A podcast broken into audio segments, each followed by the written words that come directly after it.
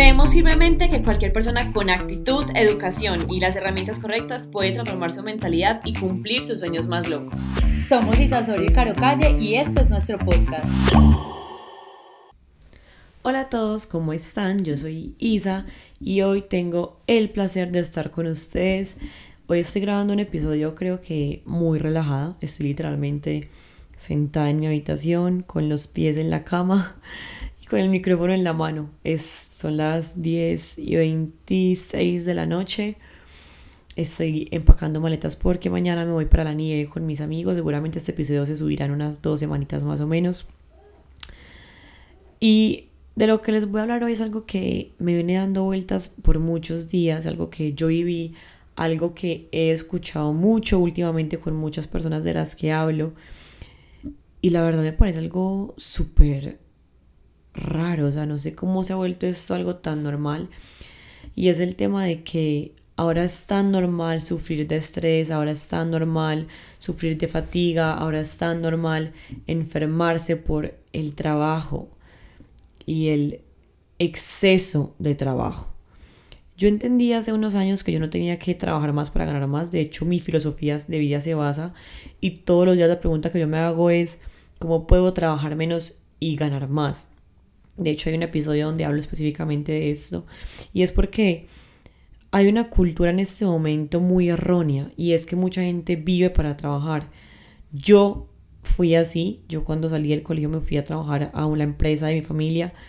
Y trabajaba mucho, pero digamos que es lo normal. O sea, trabajar 8 o 10 horas es lo normal. No es algo raro ni algo que tú digas, oh no, qué extraño alguien que trabaja 8 horas. No.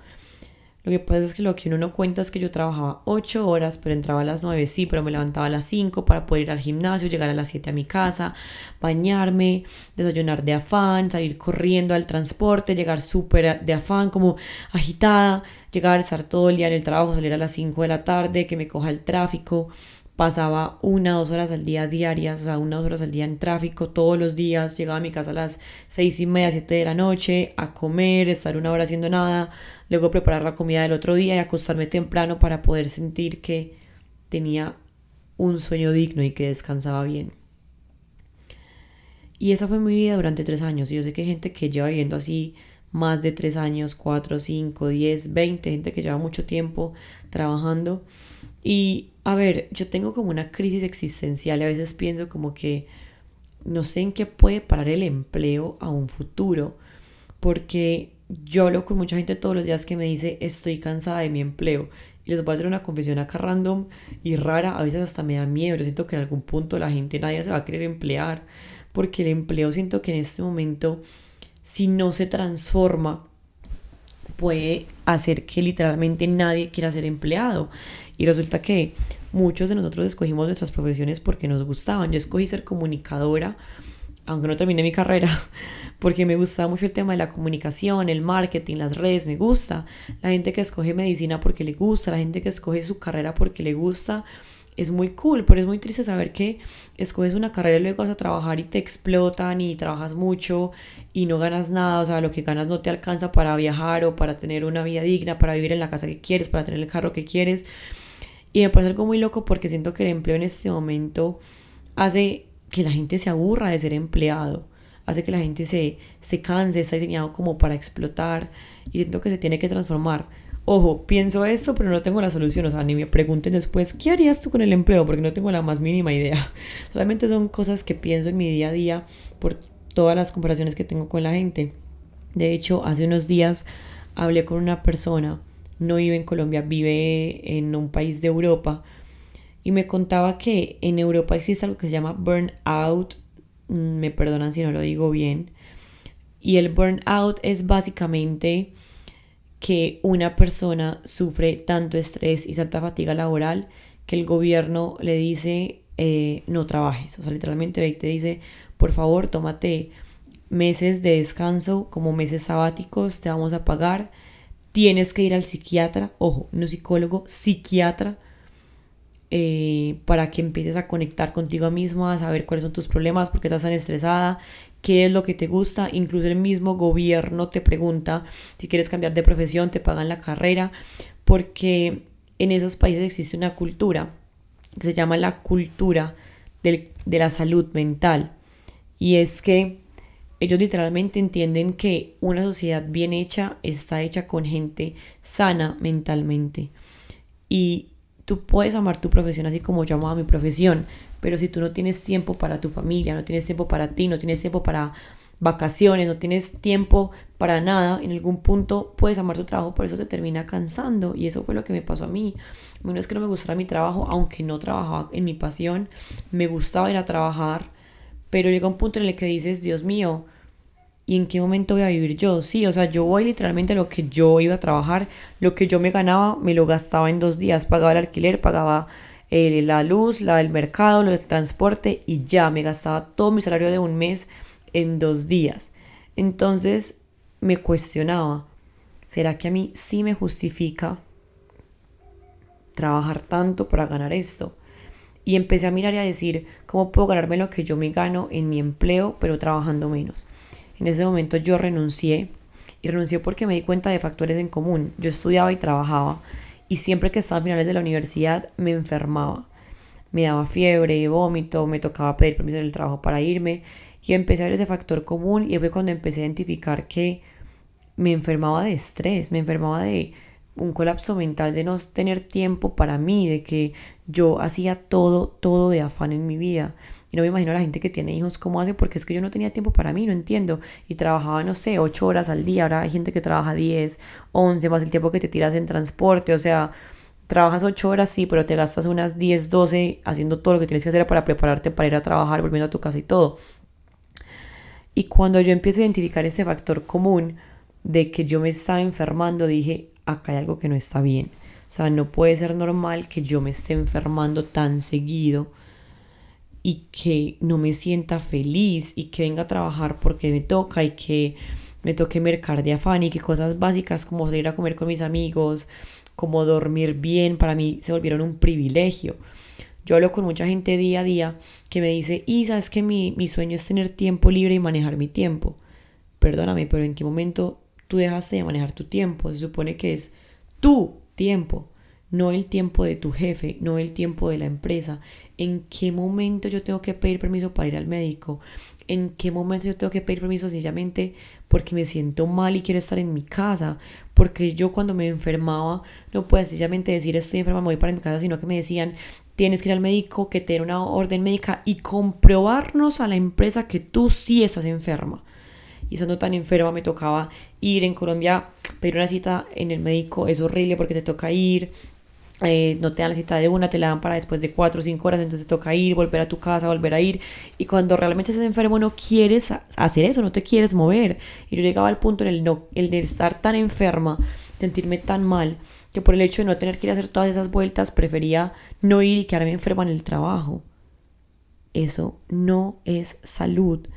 Y quiero que en este momento te cuestiones si tú realmente estás feliz en lo que haces en tu trabajo, si lo que trabajas sí te está justificando, si de pronto sientes mucho estrés, si te levantas todos los días feliz, si los domingos sientes una incertidumbre de qué presa ir mañana a trabajar, si los viernes es el mejor día de la semana porque ya es fin de semana, si lo que te ganas realmente sí te está alcanzando para la vida que quieres o por lo menos ves una luz de que lo puedes alcanzar.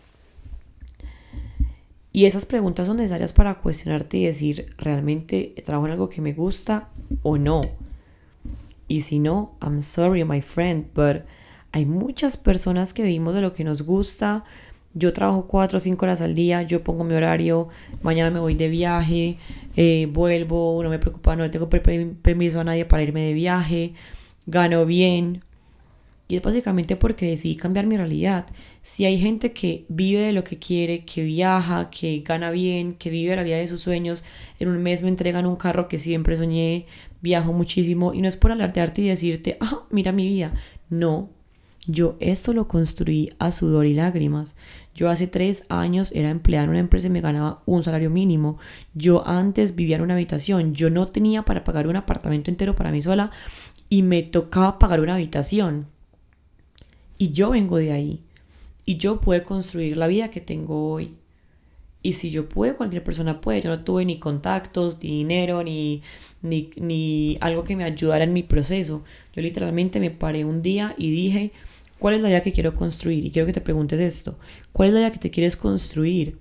¿En qué casa quieres vivir? O sea, piensa, ok, vamos a hacer una visualización nosotros juntos. Acá estoy improvisando y se me ocurrió esto. En este momento. Y te voy a ayudar a definir esto porque estoy segura que mucha gente no lo ha definido y porque me toca con mucha gente que hablo en mi día a día y que les pregunto esas cosas y no saben. Entonces vamos a hacer una visualización tú y yo. Así que si estás haciendo algo, por favor, concéntrate, ponte audífonos, te vas a enfocar en este podcast y yo te voy a ayudar en este momento a que podamos crear juntos la vida de tus sueños. Si tú te levantas en la mañana, en tu vida soñada, ¿a qué persona tienes al lado? ¿Tienes persona o no tienes persona? Si la tienes, ¿cómo es esa persona?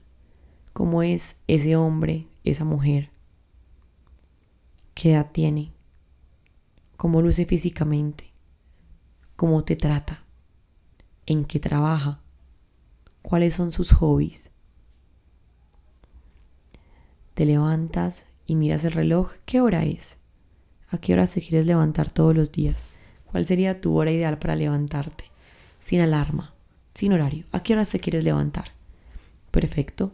Te levantas y ¿qué haces? Bañas, te desayunas, vas al gimnasio, lees. ¿Qué quieres hacer en la mañana? Ahora miras el celular y qué fecha es, en qué fecha ya manifestaste toda esa vida soñada. Perfecto. Abres el celular, abres tu Instagram, si te gustan las redes sociales y tienes una marca personal. ¿Cuántos seguidores tienes en Instagram? ¿Cuántos tienes en TikTok? ¿Cuántos en Telegram? ¿Cuántos mensajes tiene tu negocio en WhatsApp? Abres tu cuenta de banco y cuánto dinero tiene. ¿Con cuánto te gustaría ver tu cuenta de banco? ¿Cuántas transferencias te entran al día? ¿A qué hora entras a trabajar? En qué trabajas. Vas a una empresa, tienes una empresa, tú tienes tu negocio, trabajas en una oficina o trabajas en tu casa. ¿Cómo es ese trabajo soñado? ¿Cuánto te ganas al mes en ese trabajo soñado? Te acaba de llegar un correo y es el correo de tus próximas vacaciones, las que siempre habías querido. ¿Cuáles son? ¿Con quién vas? ¿Cuántos días? Ojo a esto, cuánto te valieron los tiquetes, cuánto te valieron esas vacaciones, cuánto valen. Llegas a tu casa, terminas de trabajar. ¿A qué hora terminas de trabajar? ¿A las 3 de la tarde? ¿A las 5? ¿Trabajas de noche? ¿Cuál es tu horario de trabajo ideal? Esa es la vida soñada. ¿Cómo te sientes en este momento pensando en esa vida soñada? En tu cuenta de banco así. Bajas al carro, bajas al parqueadero. ¿Qué carro tienes ahí? ¿De qué color es? Abres la puerta y... ¿A qué huele ese carro? Esa vida soñada te la mereces. Y si en este momento no te sientes ni cerca de esa vida soñada, es hora de tomar decisiones. ¿Qué decisión tendrías que tomar tú hoy para acercarte a esa vida. Cuidado, no tengas un trabajo que te está matando, un trabajo que te, está que te causa estrés, un trabajo que te está deprimiendo. La verdad es que la mayoría de nuestro tiempo en la vida no la vamos a pasar trabajando, trabajando y durmiendo y comiendo. Así que hay que dormir bien, hay que comer delicioso y tienes que trabajar en algo que te apasione, que te justifique, que ese trabajo te dé la vida de tus sueños. Y eso lo vas a lograr cuando en tu trabajo te vuelvas el mejor. Cuando te eduques tanto que seas valioso. Mucha gente se pregunta, Isa, ¿yo cómo puedo ganar más dinero? Ok, te lo voy a decir. Tú vas a ganar más dinero cuando te vuelvas más valioso. ¿Por qué? Porque tú en este momento tienes un valor por hora. Haces este ejercicio. ¿Cuánto te ganas al mes? ¿Ok? ¿Cuántos días trabajas al mes? ¿Y cuántas horas trabajas al día? Vas a coger lo que te ganas al mes y lo vas a dividir por la cantidad de horas que trabajas tú mensualmente. quiero que sepas hoy, quiero que por favor de tarea en este episodio saques ya tu calculadora y quiero que veas cuánto te ganas en este momento por una hora de tu vida. Hazlo. ¿Cuánto te ganas al mes? ¿Ok? De esos días al mes, ¿cuántos días trabajas al mes? 20, 24, divídelo. ¿Cuántas horas trabajas al día? ¿Qué resultado te da? Si ese número no te gusta, es hora de tomar decisiones. Deja de, de, pensar que tú, el valor de tu hora la pone un jefe. El valor de, tu, de una hora de tu vida lo pones tú. Tú eres el que decide en cuánto vender una hora de su vida. ¿Te parece que ese valor es lo digno para ti? ¿O te gustaría cobrar más? Si quieres cobrar más es momento de que empieces a educarte, a invertir en educación. Porque tú solamente vas a poder cobrar más cuando tú eres una persona muy valiosa. El último año yo he invertido más de 30 mil dólares en educación y haciendo cuentas, esto es real, es verídico, tengo pruebas, estoy trabajando un 54% menos que hace un año y estoy ganando 7.5 veces más. Y eso es porque he invertido tanto en educación que en este momento una hora de mi vida vale mucho más y cobro más por hora. Entonces si tú quieres ganar más, empieza a enfocarte en algo que te guste. Invierte en educación y enfócate en ser el mejor.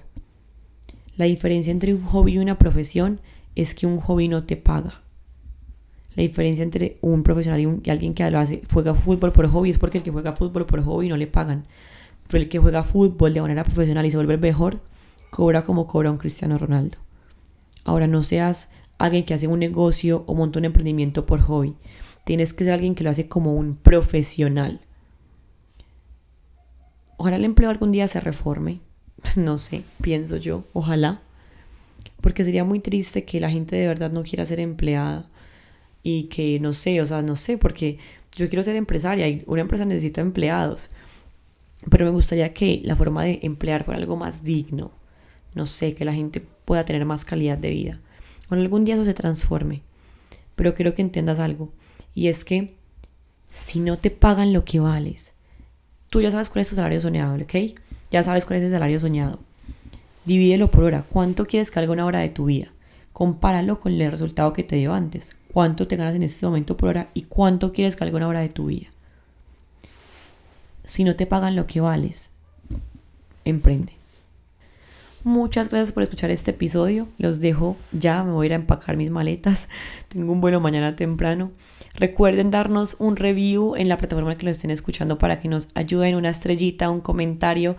Eso nos va a ayudar a cumplir el sueño y la manifestación que tenemos de estar en el top 50 de Spotify. Recuerden seguirnos en nuestras redes sociales, arroba Isa Osorio arroba Caro Calle y arroba Hazlo en Grande Podcast. Si quieren subir alguna historia del episodio etiquetándonos o lo que sea, etiqueten al podcast porque por ahí reposteamos absolutamente todo. Nos vemos en un próximo episodio. Chao, que estén súper, súper bien.